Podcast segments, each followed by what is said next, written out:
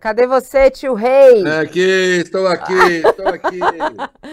Um pouquinho. Estão Ó. querendo me calar, eu quero denunciar. Estão querendo me calar. Demorou Ninguém te um cala pouquinho. aqui, o microfone é seu, aberto pra ti. E a Vai, chefia fale. já falou, tem que terminar 13h55, que a gente tem mais o que fazer do que ficar te ouvindo. Não foi bem assim, eu estou exagerando um pouco. Ah, Falei, não, senhor, adoro. até uma e meia. Eu e meia. Que aqui não tem Ninguém me nada de bastidor, não. É ao vivo mesmo, transparência. Como é que é aquele negócio? Ninguém vai me calar. Botar o esparadrapo na boca. Ouviu, Felipe? Viu, Felipe? Ninguém vai me calar. Ninguém vai me calar. Ai, ai, ai. Farei uma live depois. Ó, boa tarde a vocês, nossa audiência maravilhosa. A gente está aqui nesse, nesse abre aqui do nosso programa e a gente não deu aquela boa tarde recheado para você que está aqui nos esperando. Eu e Reinaldo Azevedo. Tio Rei, como você já sabe, todas as segundas, quartas e quintas-feiras, não esquece, segunda, quarta e Isso. quinta-feira, ele está aqui para trazer análise. Ele fica procurando a notícia, vai atrás de notícia, se informando, informação, bastidores e tudo mais. E aqui ele vem e descarrega Análise. tudo com Isso. análise de qualidade, como você sabe. E hoje, no nosso cardápio do Olha Aqui desta quarta-feira, 29 de novembro, tem coisa boa. Flávio Dino diz que vai com outra roupa lá para o Supremo Tribunal Federal, entendeu?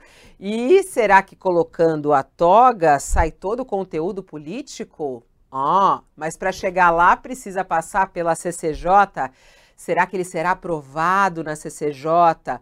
No plenário do Senado, acabamos de conversar aqui com a senadora Elisiane Gama, que diz que ele vai ganhar mais de 50 votos. Quantos votos tio Rei acha que ele terá? Aham, daqui a pouquinho a gente vai saber. Além disso, ele vai beijar a mão de todo mundo, até mesmo dos bolsonaristas. Tem reunião marcada com Damares Alves, com Hamilton Mourão. Será que Dino consegue convencê-los a votar nele? Vamos tratar desse assunto aqui no nosso All News, no nosso All News, no nosso Olha Aqui de hoje. E vamos falar também hoje no nosso cardápio aqui, vamos falar também hoje aqui sobre toda essa situação aí de Janones e a rachadinha. É ou não uma rachadinha que está sendo aí alvo de ataques para Janones? Tio Rei já faz um sinal. Vamos aguardar o que ele vai falar sobre isso. E eu quero saber também sobre essa visita de Lula à Arábia Saudita. Muita gente está falando, ah, mas Lula encontrou o príncipe que deu as joias lá. expli-" E- encontrou. Encontrou. O tio Rei já fala assim. "Ó, E aí? Né? O que, que isso tem a ver uma coisa com a outra? Vamos entender. Pode, não pode? Deve ou não deve? Qual a importância dessa Pode, visita? Vamos entender Não pode receber joia. Uma hora, nove minutos, o tempo voa e por isso já vamos iniciar falando sobre Flávio Dino, tio Rei. Queria saber, ele passa ou não passa na CCJ? Eu acho que passa é, na CCJ, acho que vai ser aprovado. Não tenho ideia do placar, mas acredito que dê para construir aí alguma coisa em torno de uns 52 nomes.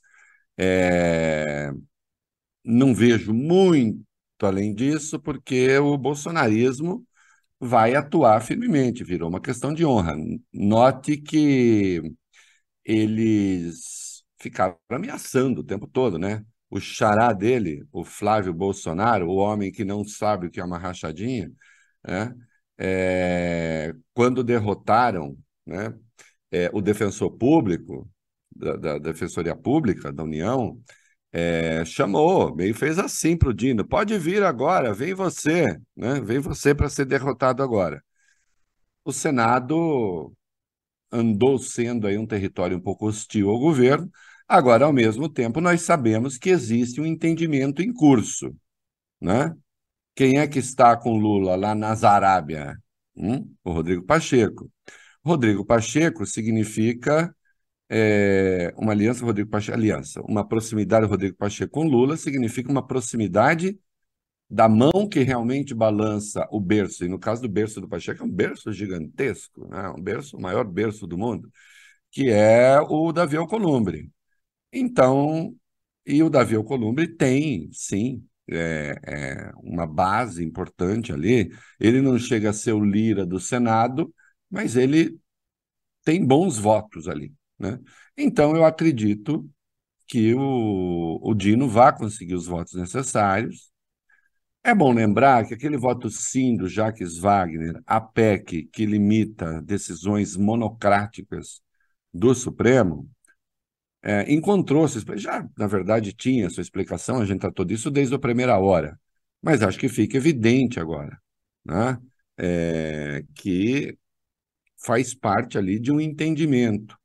O Rodrigo Pacheco ia ser derrotado, aí deve ter convencido o governo de, de, de, e o Wagner, olha, eu ser derrotado não é uma boa ideia, né? porque eu seria importante para vocês nas votações futuras. Hum? Então, ele está fazendo esse jogo duplo, ao mesmo tempo que ele cria facilidades para o governo, né? ele usa o Supremo para se aproximar dos bolsonaristas, né? fazendo ali, andando nesse, tentando esse equilíbrio. Né? Uma coisa que, vamos dizer, ah, a política de Minas é assim, sempre está em todo canto. Né? A questão é saber se o custo de ficar botando o Supremo como alvo é um custo que se possa pagar. Eu acho que não, mas isso é outra história. Eu acho que o Dino consegue, né? E agora diz que vai vestir uma roupa que seja própria é, de ministro do Supremo, né? Vamos ver. Vamos até. Eu ia até antes de colocar essa fala, porque acho que assim, para ele chegar no Supremo, né? Ele vai precisar passar pela CCJ. Vamos até ouvir essa frase aí do Flávio Dino, que ele, ele hoje na entrevista é, ele, ele disse que está realmente pedindo votos, está em campanha, né? E até a própria Elisiane, a senadora, falou que ele disse a ela que essa era a última vez que ele estava pedindo votos. Então ela acredita que realmente é o ponto final nessa carreira política dele. É, não sei, vamos entender. Mas ele hoje falou que ele, como ministro, ele vai deixar de lado essa questão dele política, porque ministro do Supremo não tem partido, ele diz. Eu vou vestir a toga e, e não vou usar o meu lado político. Não terei mais lado político. Agora, é possível isso? Vamos ouvir o que disse Flávio Dino. E quem vai ao, ao Supremo, ou pretende ir ao Supremo, evidentemente, ao vestir uma toga, deixa de ter lado político. Então, para mim, eu não olho se é governo, se é oposição, se é partido A, B ou C. Eu olho para o país, eu olho para a instituição. E aí, é possível, Reinaldo? Agora eu vou mudar minha conduta, eu vou à luta, pois eu quero me aprovar. Adoro essa música. vou tratar, só, que ali, só que ali diz assim: vou tratar você com força bruta. Não, não vai ser força bruta. Vou tratar você de maneira bem suave. Com que roupa eu vou? Ao samba que você me convidou. Grande Noel Rosa. Olha, vamos lá.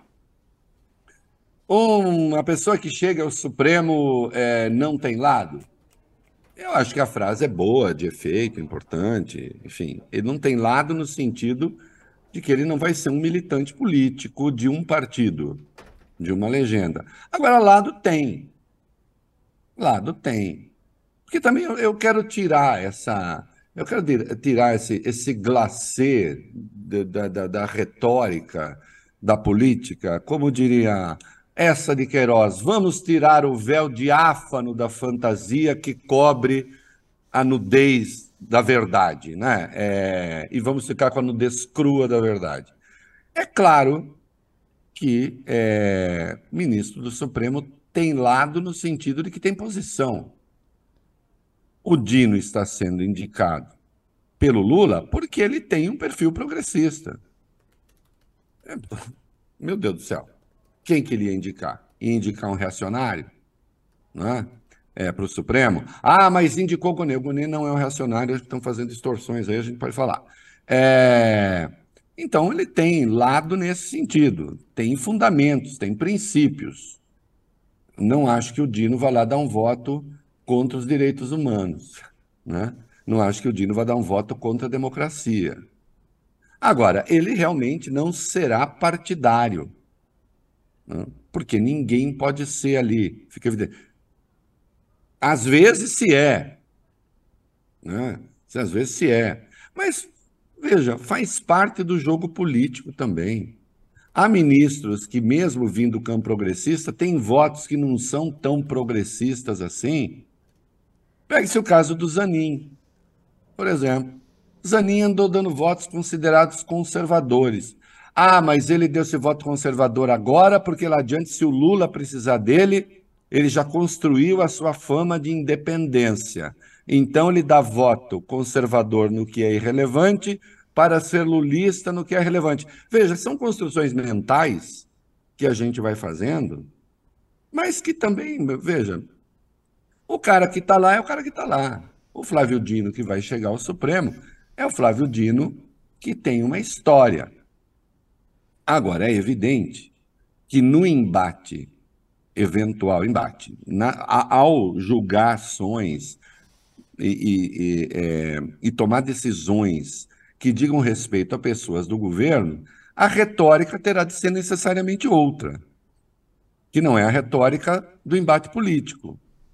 Ele vai ter de apelar ele vai ter de apelar, por exemplo, a, aos fundamentos legais, à Constituição, aos códigos. E, com a obrigação de apelar a fundamentos legais, a códigos, é claro que muda a retórica e, eventualmente, pode mudar também a, a decisão, né? a resposta que se dá.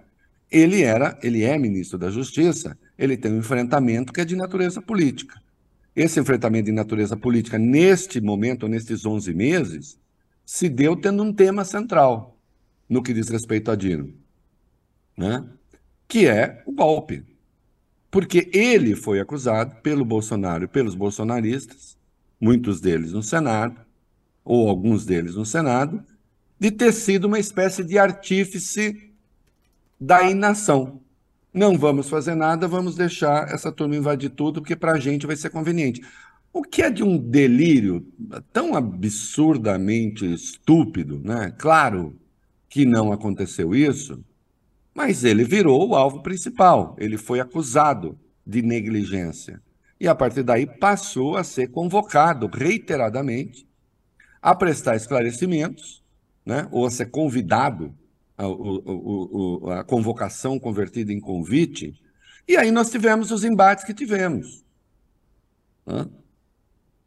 Dos quais, aliás, ele se saiu muito bem. E eu, é, hoje, até escrevo um texto ali com alguma ironia, confessei até que eu gosto de coentro no texto, veja você. Né? É... Você gosta de coentro, é? Você é da turma do coentro? Eu sou fanático do coentro. O mundo é estranho. É, Gente, é é tão interessante, deveriam analisar isso, né? Porque as pessoas é. se dividem entre coentro e salsinha. Isso, não, cara, salsinha. Salsinha é coisa para. Salsinha é coisa para fracos. Eu gosto de coentro. Tanto é que um restaurante famoso aqui em São Paulo que serve uma comida com uma puxada oriental que tem um arroz branco com coentro, eu, eu peço é, uma porção extra, que é tudo. Eu quero ir lá com você. Eu quero ir lá garçom, nesse restaurante sou... contigo, hein? Da mãe, o garçom acha que eu sou maluco. Fala, é isso mesmo? Não, é isso mesmo, eu quero jogar. O que eu estou dizendo é o seguinte, hum. né? Você pode. O mundo é cheio de gostos estranhos, análises subjetivas, solipsismos das mais variadas naturezas. Agora, existe uma coisa que é um mundo objetivo, um mundo factual. O Dino não é uma pessoa agressiva. Isso é mentira. Isso, infelizmente, começou a vazar em colunismo. Geralmente um colunismo também que está andando ali, já costeando o alambrado. Né? Mas, de qualquer modo, Dino é, agressivo, Dino beligerante, que foi a expressão que eu, que eu contestei hoje, o Dino não é beligerante. Ou a pessoa não sabe o que quer dizer beligerante. Beligerante quer dizer gente que vai para a guerra. Vem de bellum, de guerra. Né? Ele não é beligerante. Ele é até bem-humorado. Isso sim. Agora, você, sendo ministro de Estado, ministro da Justiça, vai para uma audiência e é acusado de negligência diante de uma ação golpista daqueles que os acusadores defendem.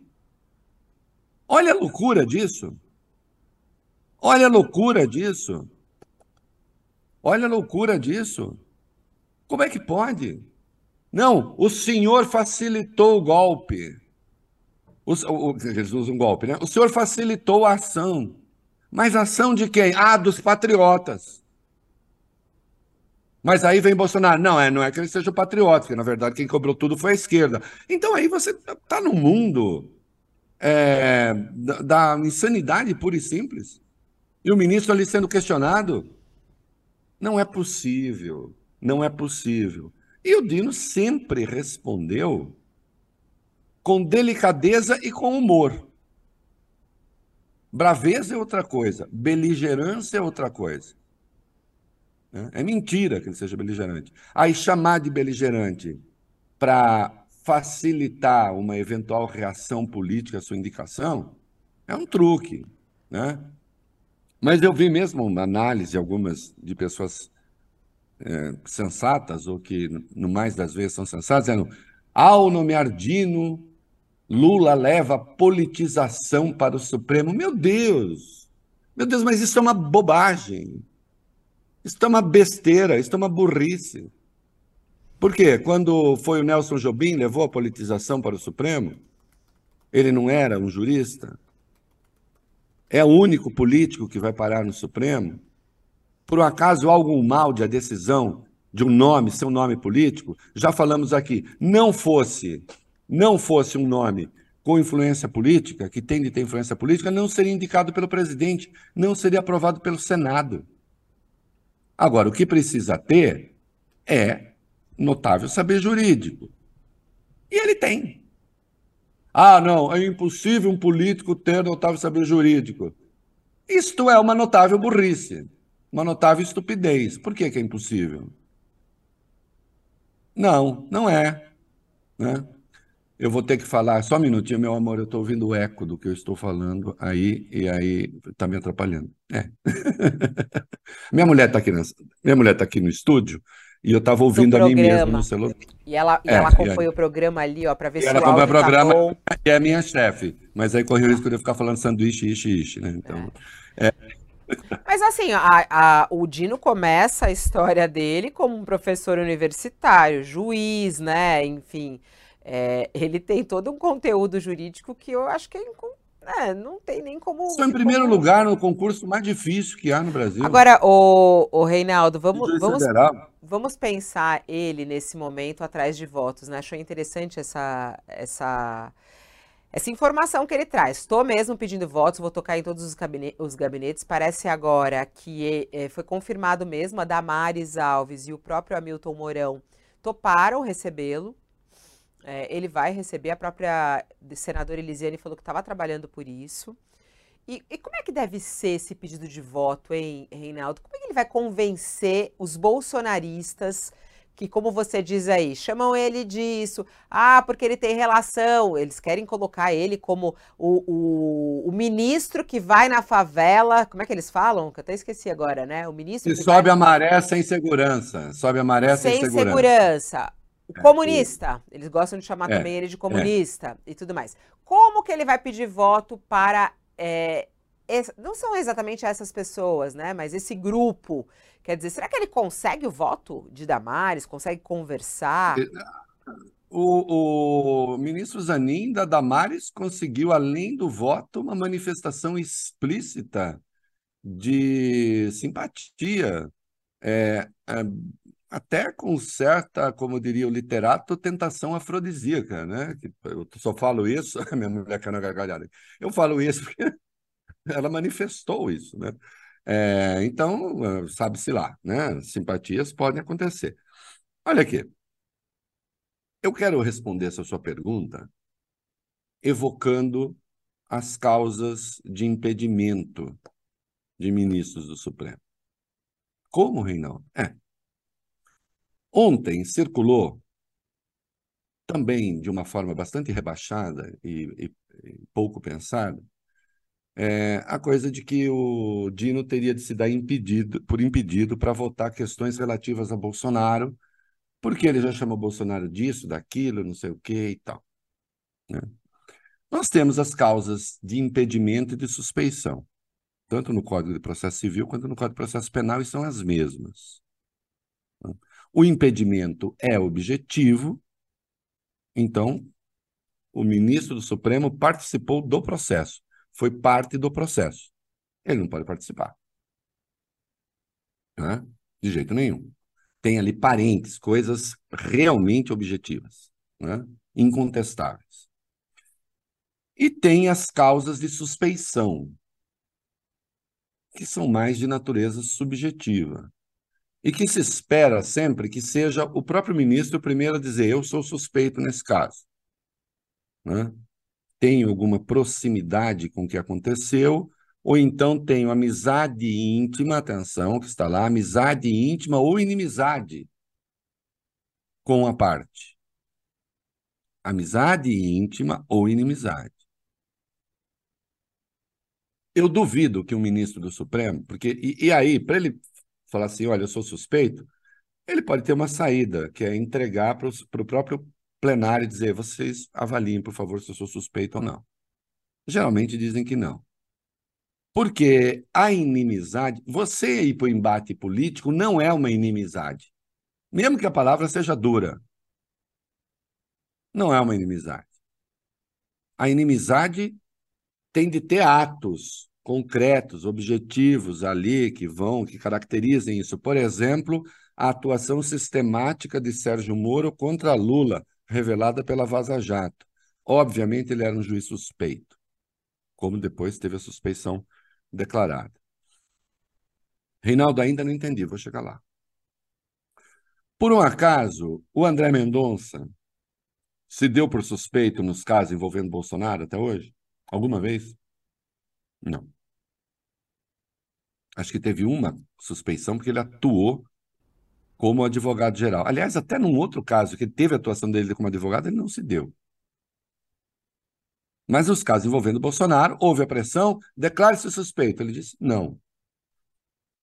E eu lembro que quando ele foi aprovado, né, ele foi orar junto com a Michelle Bolsonaro no mesmo dia. Ele saiu, venceu, ele foi encontrar a Michelle e os dois oraram. Ela chorou, falou em línguas. Foi? Isso não caracteriza amizade íntima? Não deveria estar tá aí também a suspeição? Não, eu nem estou advogando, porque, enfim, essas pessoas vêm do mundo político mesmo. Mas eu lembro, é inimizade ou amizade íntima. Que amizade mais íntima do que orar junto? Eu brinquei ontem no programa da coisa, eu não rezo nem junto com a minha mulher. Que acho que é um momento tão pessoal. Que, ah, você não vai à igreja? Vou, mas ali é uma coisa assim. Agora, orar mesmo?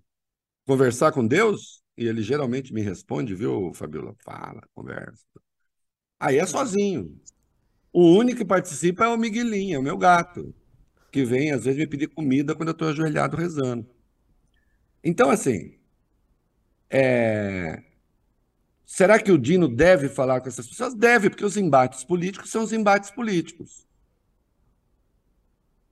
Fazem parte da conformação do Estado brasileiro ter três poderes, disputam-se eleições, o poder executivo é definido em eleições, as eleições se dão por intermédio de candidatos, de partidos.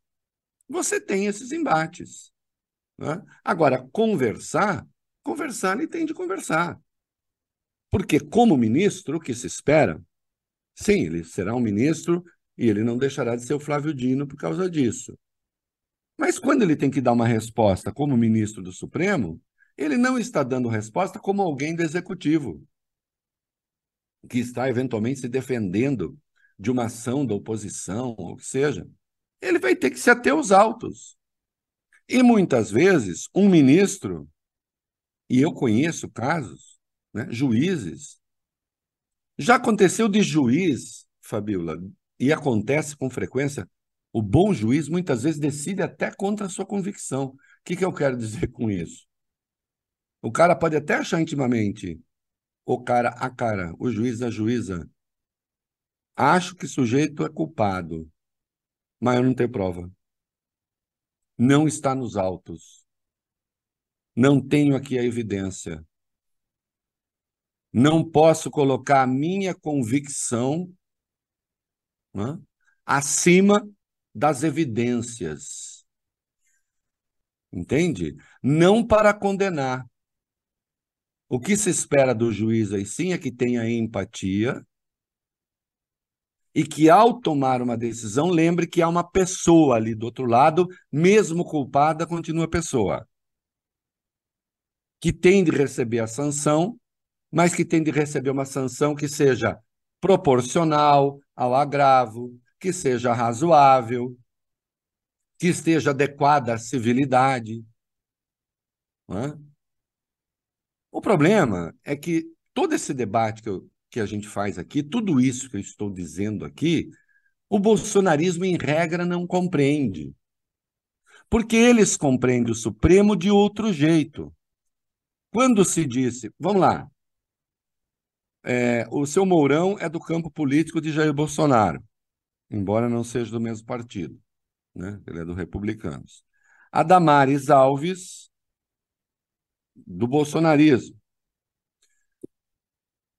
Esses, vamos pegar esses dois senadores. O que eles acham da frase de Bolsonaro? Nós temos 20% do Supremo e precisamos ampliar isso.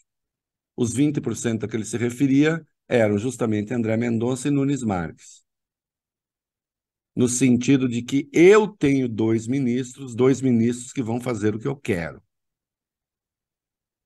Né? E até agora, parece que isso é verdade. Ainda que com um disfarce ou outro aqui, parece que está fazendo o que ele quer. Né? Então, assim, como eles têm uma concepção distorcida do que é o Supremo, eles acham, bom, o Dino vai lá só para fazer o que o Lula quer. Acabou, e não vai contrariá-lo nunca. Eu quero fazer uma lembrança aqui importantíssima. Importantíssima. O Lula não teria sido preso se não fosse pelo Supremo. Como é? As pessoas se esquecem disso. O advogado dele hoje Zanin, que está no Supremo, entrou com habeas corpus preventivo e o Supremo negou o habeas corpus preventivo para o Lula. Ele já estava condenado em primeira instância. Negou o habeas corpus preventivo. Hã? Já tinha sido condenado em segunda instância. Negou o habeas corpus preventivo por 6 a 5. 6 a 5. Cinco dos seis que negaram e, portanto, permitiram a prisão do Lula eram indicações do PT. Só um não era, o Alexandre de Moraes. Cinco dos que votaram a favor da concessão do habeas corpus, dos cinco, três não eram indicações do PT. O Celso de Mello, Gilmar e o Macoré. Então, esse negócio de que ah, os ministros indicados pelo PT só fazem tudo que o PT quer e tudo que o PT. Fosse assim, fosse assim, tivesse sido assim, aquele habeas corpus preventivo teria sido dado. Não foi dado. E na semana seguinte, três dias depois, o Sérgio Moro decretou a prisão do Lula. Lembrando que é o famoso habeas corpus que teve tweet de general. Teve tweet de general. Se algum ministro ficou com medo general, não sei. Hã? Então, os senhores bolsonaristas, senadores, precisam começar a exercer a sua função como senadores da República, não apenas como esbirros de um líder eventualmente de um proje projeto obscuro de poder, porque também ninguém conhece qual é, que não seja entregar o poder a Bolsonaro, e pensar na instituição. Isso é possível? Tomara que seja possível. Eu não tenho tanta esperança assim. Ainda bem que não sou eu a disputar voto no Supremo, é? no, no Senado. Ainda bem que não porque ali, diante de algumas enormidades que há, né, de algumas manifestações, algumas aparições, é, eu não tenho grande esperança, mas tomara, tomara. O Mourão. Acho que ele consegue. Quantos votos você acha que ele formação consegue? Intelectual, formação intelectual para entender o alcance de ser um senador, ele tem. Agora, existe um medo enorme da patrulha das redes sociais. Né? Como a votação é secreta, então diminui um pouco é, esse peso. Né? Eu acho que o Dino vai ser aprovado, talvez seja um placar baixo, pequeno, assim, não vai ser aquela coisa, tem que ter 41 votos. Né? É, acho que será aprovado. Não creio que o Lula tivesse indicado sem uma certa garantia, é, ou uma garantia bastante razoável de que vai ser. Agora, o bolsonarismo não entende as instituições. Isso é preciso ficar claro. Eles são de outra natureza. Não é aquela oposição que a gente já teve no Brasil, a PT, PSDB, daquele tempo em que, por mais azedos que fossem é, os embates, né, por mais duros que fossem os confrontos, você tinha uma compreensão da institucionalidade. Isto é, nós vamos brigar dentro do molde, dentro do molde institucional. O bolsonarismo é disruptivo. Ele rompe essas coisas. Não segue o padrão. Né? Nós estamos vendo isso em outras votações. Né? Teve voto, tudo que diz respeito ao governo, tudo que parte do governo, eles votam contra. Votaram contra o arcabouço fiscal. Votaram contra a reforma tributária. Por quê? Porque é o governo que quer e eu não quero. Se o governo quer, eu não quero. Meu papel é esse. Até Ciro Nogueira, no caso da reforma tributária, disse: bom, se você é um liberal, você vota nessa reforma tributária, que é uma reforma tributária liberal. Não, é coisa de comunista, tem que votar contra. Então você tem ali, é, você imagina, Dino vai falar com o Jorge Seif, você já viu esse, esse senador se manifestando? Todo mundo já viu. Diz coisas que nem são muito deste mundo. Outro dia ele fez um discurso ali que eu tive dúvidas se ele estava realmente entre nós. Não é? chance do Dino ter esse voto? Acho que não. não é? Mas tem que falar com todo mundo, tem que buscar. Tem que falar, eu estando lá, vou analisar o que está nos autos. Continuarei a ser Flávio Dino, claro, mas vou analisar o que está nos autos. E não decidirei fora dos autos. O que é sempre uma coisa razoável de fazer. Não é? Aliás, necessária. Aliás, obrigatória. Né? É isso, vamos ver. Você acha que vai dar 50 votos? É, vai ser mais 50. perto dos 41. Você acha que não chega nem a 50, né? Eu acho, não, eu acho que pode dar até, tá fazendo as coisas, não vou ficar cantando voto aqui, que depois não dá certo, falar, ei, tá ruim. Mas eu acho que consegue ali uns 50, dá, com, dá para conseguir uns 52. Né? Negociando bastante, votação secreta, conversando bastante, né? É, não, vão, não serão 58 do Zanin, né? Que foi uma votação bastante grande, claro.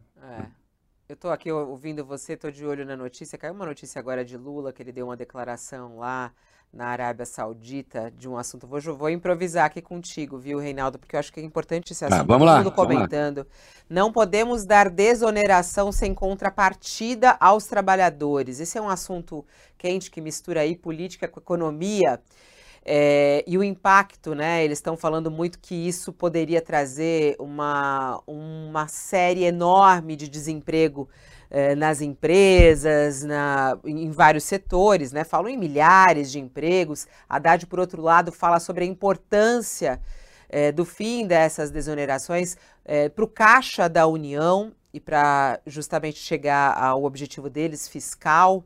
Bom, declaração de Lula, que está na página do UOL, Diego, se você puder abrir para gente. O presidente Lula comentou hoje em Riad, na Arábia Saudita, que o veto da desoneração da folha de pagamento para alguns setores da economia. O presidente afirmou que não é possível desonerar sem que o trabalhador também ganhe alguma coisa. Disse ele, abre aspas, eu vetei uma lei e o veto pode ser derrubado, mas eu acho que a gente não pode fazer apenas a desoneração sem dar contrapartida aos trabalhadores. A empresa deixa de contribuir sobre a folha e o trabalhador ganha o quê? Nada tem, não tem nada escrito que vai ganhar um real a mais em seu salário. Ele tem sido alvo também da direita em relação a isso. O próprio ex-presidente também falou sobre isso, esse veto. Como é que você vê essa explicação aí é, de Lula? Não podemos dar desoneração sem contrapartida aos trabalhadores. Está certa essa decisão de Lula? O, a decisão está certa. A explicação que ele está dando é uma explicação política para tentar ser entendido por um outro, porque ele sabe que a desoneração, o objetivo da desoneração não era dar benefício aos trabalhadores. Olha, eu vou desonerar e você vai receber X a mais. Não é isso. Né? Objetivo da desoneração, declarado da desoneração, é aumentar os postos de trabalho, preservar empregos, é isso. O benefício do trabalhador é a preservação do emprego. Portanto, a desoneração existe visa a manutenção de emprego. Não tem nada a ver com benefícios extras aos trabalhadores, né? que fique claro. É... Ele certamente, em vez de falar da questão fiscal, ele resolveu escolher alguma coisa mais adequada a, a, a um público com o qual ele fala com mais facilidade. Olha aqui, a desoneração, a, o veto à desoneração vai cair.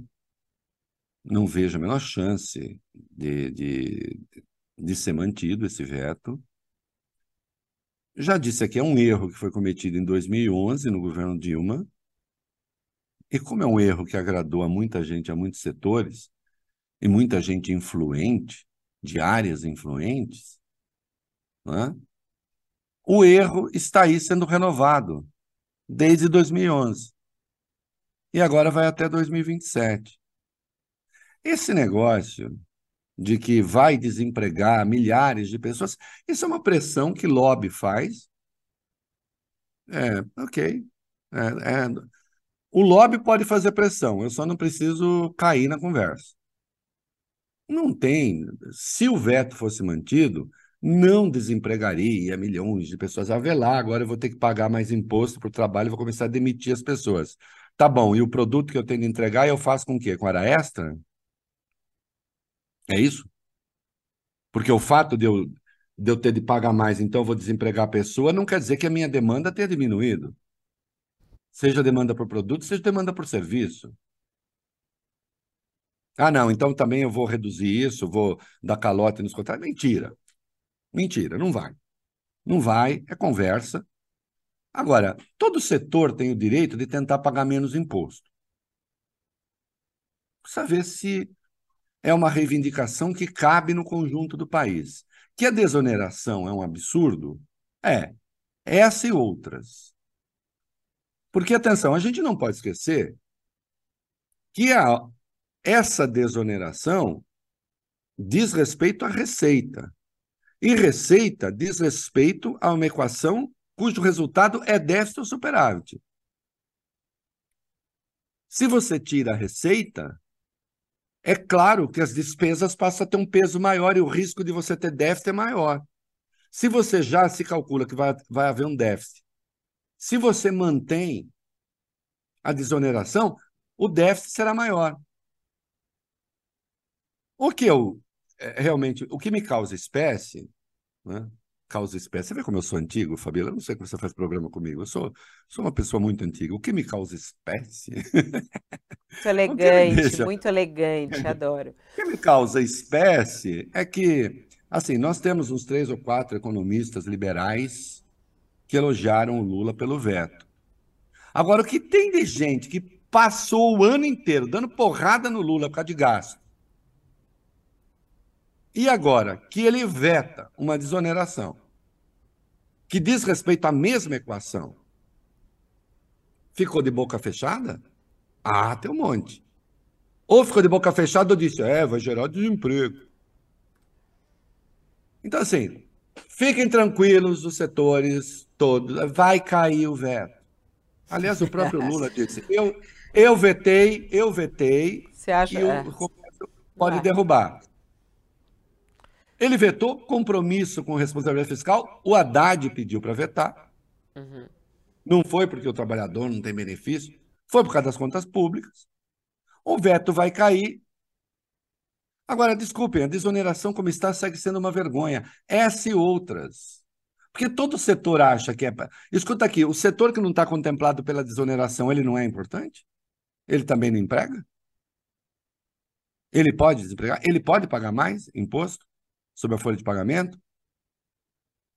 Ele pode pagar os 20%? E o outro não tem que ser de 1 a 4,5% do lucro? Ora, é evidente que é um benefício né? E claro, quem recebe benefício. Eu mesmo acho que eu deveria ser subsidiado pelo Estado. Entendeu? Criar museu para mim, é, é, enfim, garantir a minha descendência. Eu acho, acho que seria. Fala. Cuidado com essa fala, tio Rico. Você sabe que aí eles recortam e ficam usando isso. Tá perigoso. tá tudo muito perigoso. Ó, eu vou correr aqui porque o tempo tá voando e você sabe que a gente tem que encerrar um pouquinho mais cedo hoje. Ó, uma hora. É, o Felipe, o Felipe quer cortar nossa fala. Quer cortar. Ninguém Ó, me calará. O, o Reinaldo, me conta essa história aí do André Janones, né? O PL protocolou lá o pedido de cassação dele. Pediram a cassação do mandato do deputado André Janones. É, denúncia apresentada ontem à mesa da Câmara, que pode aceitar ou negar a abertura de processo. Bom, hoje no jornal Folha de São Paulo, os mesmos é, ex-assessores que protocolaram a denúncia contra ele no Ministério Público trouxeram um pouco de detalhes ali ao jornal, e inclusive um deles diz e acusa Janones é, de pagamento em dinheiro vivo. É, dois assessores do deputado afirmaram ao jornal Folha de São Paulo que Janones é, promove esquema de rachadia em seu gabinete. É o que eles falam. Né? Embolsa parte dos salários pagos a esses auxiliares. Janones conversou com a gente ao vivo ontem aqui, negou é, disse que não se arrepende da conversa que, que a gente ouviu, né, que foi gravada e tudo mais. Diz que não foi à frente, que não fez, porque uma advogada dele disse que não poderia fazer isso, mas que ele não se arrepende disso e que jamais é, usou essa prática da rachadinha. E aí, é ou não é rachadinha? Ele pode ou não pode ser caçado? Não, não acho que vai ser cassado é, diante de barbaridades que aconteceram ali na Câmara. É, o Conselho de Ética até agora não fez nada. Veja só, primeira coisa, falar não é fazer, né? É, e, e, não se trata aí de um crime de incitação ao crime, nada disso, né? Porque também são há falas e falas. Precisa ver, aquilo que ele está dizendo ali foi feito ou não foi feito? Ele diz: não foi feito. Porque também vai precisar de prova para condenar, seja na área criminal, seja na questão política, para cassação de mandato ou denúncia com conselho de ética, vai ter de provar que foi feito. Que se saiba ali, ele disse: eu falei, mas não fiz. Eu não acho que tenha sido bonito nada do que ele disse. Mas atenção, o que está ali não é a rachadinha do Flávio. Rachadinha, não. Não vamos parar de usar esse diminutivo, esse nome bonitinho, para peculato, roubo de dinheiro público. Que a rachadinha arquetípica, a rachadinha modelar. Aquela que vai para o mundo empírio das rachadinhas, é aquilo que vigorou no gabinete do Flávio Bolsonaro. É pegar uma parte em alguns casos, a quase totalidade do salário do funcionário, que muitas vezes nem trabalhar vai, nem está lá. Está lá só para constar. Está lá só para que se possa pegar o dinheiro do salário, que no caso era da Assembleia Legislativa do Rio. E no caso da Câmara, é da Câmara, para pagar os assessores. Né? O que parece, e não estou passando a mão, não, acho que ele tem que responder. Bonito, insisto, não é. A gravação sugere que ele está falando de fazer um fundo para a questão eleitoral, de contribuição ali de gente que, primeiro de gente que trabalha. Então, vamos doar, sei lá, tinha falado 200 reais, né? 200 reais, eu não sei até quanto tempo, e aí nós vamos ter 200 mil é, para a campanha. Não chega a ser uma rachadinha em modo clássico. Né? Agora, bonito exatamente não é. Ele, claro, tem de responder. Agora, o que me, é, obviamente, me causa indignação, e isso em nada muda a qualidade do que fez Janone, é que sejam os patriotas do PL a pedir a cassação dos Janones por isso. É mesmo? Os subordinados, porque, enfim, toda essa gente é subordinada da família Bolsonaro. Toda essa gente é esbirro da família Bolsonaro.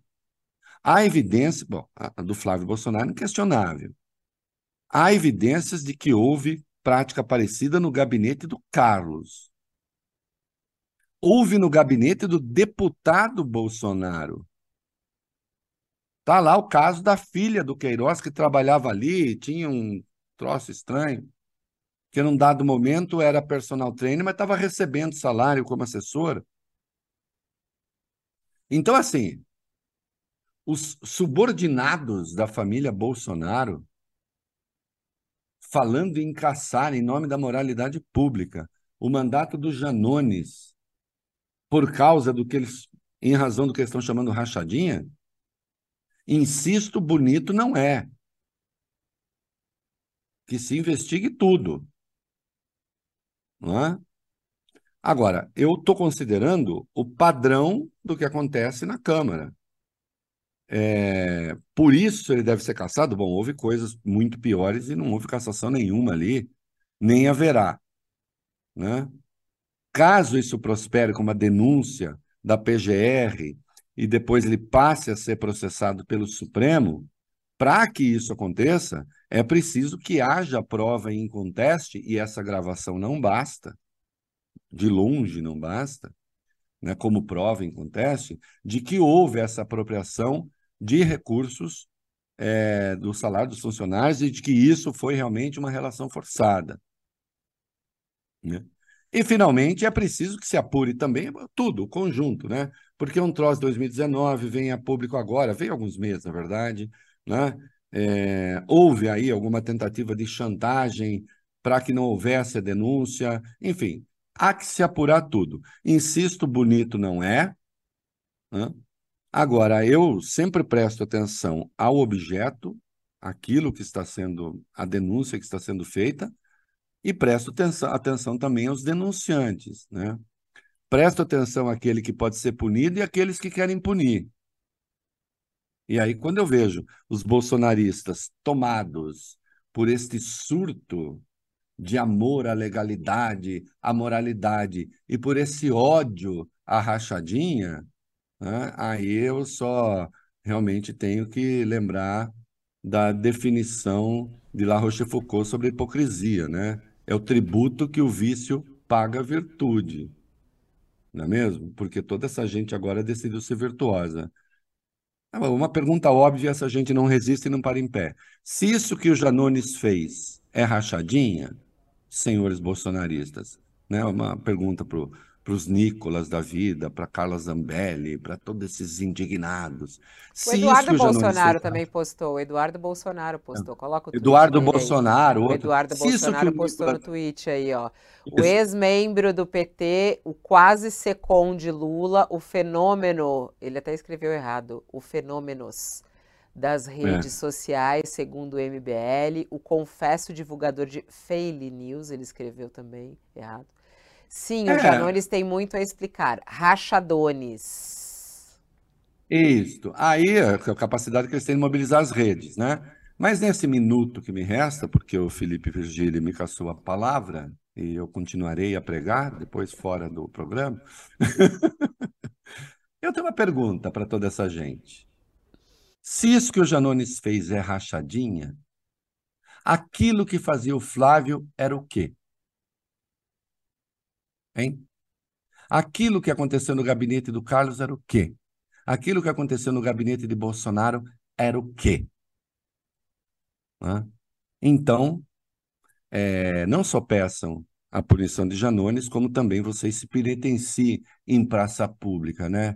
Olha, na verdade, em relação a Janones, nós somos os precursores da rachadinha que eu já disse, rachadinha não é, no caso do Flávio, que se conhece. O que se praticou ali é peculato mesmo. É. É, e, e ainda nessa linha, né, de querer fazer, eles estão também utilizando outra coisa, outro ponto que a gente não comentou aqui, mas muito rapidamente queria te ouvir também sobre esse negócio do Lula ir para a Arábia Saudita, né? E aí encontrar o príncipe, o mesmo que deu as joias a Bolsonaro, né? E aí as pessoas falam, ah, será que Lula vai ganhar a joia? O que que tem a ver uma coisa com a outra, hein, Reinaldo? Estão usando tanto isso nas redes. É uma, burrice, né? Porque o, o Lula tem lá que fazer negócio com a Arábia Saudita, tem que fazer negócio com todo mundo. Não pode, não pode é roubar joia, não pode é roubar um presente. Se o príncipe der um presente para ele, peça para o Lula que entregue o presente para o pro, pro patrimônio é, público, né? E não que tente vender colar de diamante, que vá vender relógio nos Estados Unidos, né? Que roube bens públicos. Agora, quem é que manda na Arábia Saudita? É o Bin Salman. Fosse por mim, não mandaria. Só que eu não mando na Arábia Saudita nem o Lula. Isso é uma burrice, isso é uma bobagem. É, então é, é isso, porque Lula fe- foi lá, fez uma série de, de conversas, pediu investimentos, falou que vai trazer ele para cá, eles estão utilizando isso é, aí também para atacar, falar, olha a hipocrisia e tudo mais, Não, não quando o hipocrisia Bolsonaro. Ninguém, ninguém censurou Bolsonaro por ter ido à Arábia Saudita para a Arábia Saudita ser uma ditadura. A Arábia Saudita é uma ditadura e Bolsonaro não tem nada com isso. O problema do Bolsonaro foi tentar uma ditadura aqui. A ditadura da Arábia Saudita não é responsabilidade dele. né? O que se criticou na relação dele com a Arábia Saudita é ter recebido presentes multimilionários, ninguém sabe a razão, hum, e ele vendeu, ou tentou ficar com esses presentes. Agora, o Lula fazer negócio, o Lula tem que fazer negócio com todo mundo. Você imagina agora se o Brasil. Não, só vou me relacionar com democracias. É mesmo? Oh, Jesus. Quem disse isso outro dia aqui foi o Milei, né? O Milei falou que ia romper com a China. Já está lá pagando pau para a China, está pagando pau até para nós. Né? Isso é besteira. Isso é besteira. A altura da crítica bolsonarista. Essa gente, acima de tudo, precisa se instruir um pouquinho. Um pouquinho já seria uma revolução. né? Um bocadinho só já mudaria tudo. Já mudaria, olha, quase que mudaria o mundo. Né? Olha. Diminuiria enormemente a quantidade de burrice nas redes sociais.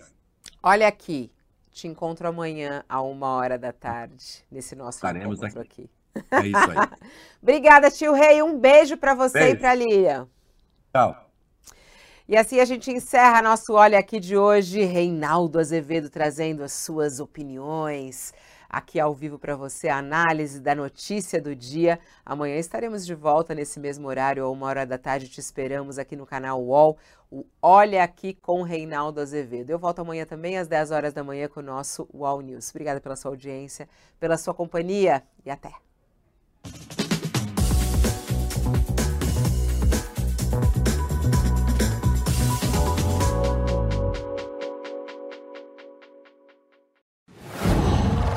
Qual?